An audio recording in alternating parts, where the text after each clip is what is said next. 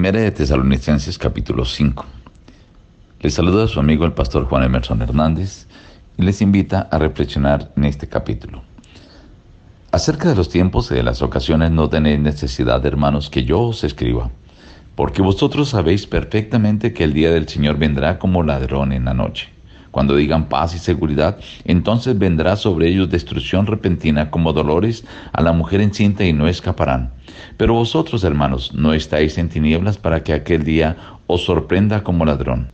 Os rogamos, hermanos, que reconozcáis a los que trabajan entre vosotros y os presiden en el Señor y os amonestan. Tenedlos en mucha estima y amor por causa de su obra.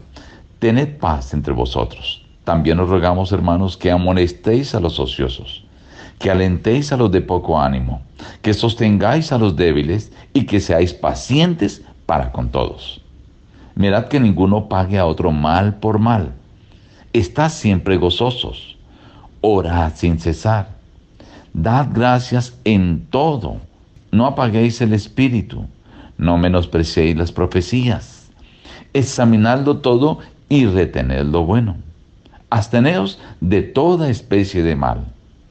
Que el mismo Dios de paz os santifique por completo y todo vuestro ser, espíritu, alma y cuerpo sea guardado irreprochable para la venida de nuestro Señor Jesucristo.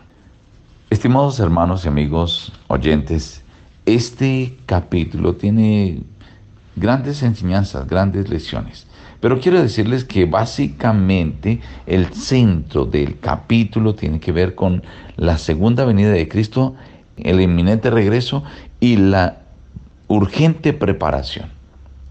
El Señor Jesús cada día está más cerca. Lo vemos en lo que sucede en la naturaleza. Ustedes pueden ver los videos que mandan la gente de, las cosas que suceden.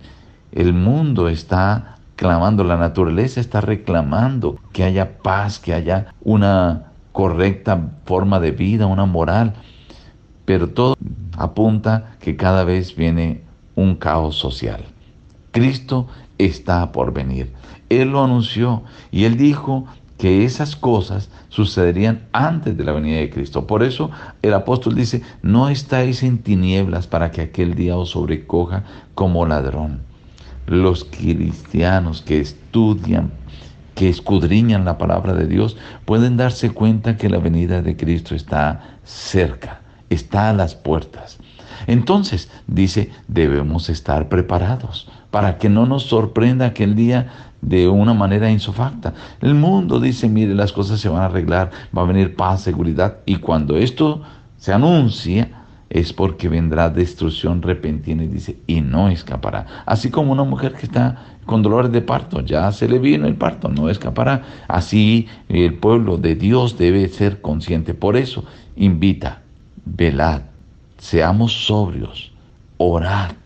No durmamos como los demás, sino vigilemos y seamos sobrios. Y luego amonesta, ¿verdad? Cada uno de los aspectos que debemos tener en cuenta de la vida cristiana.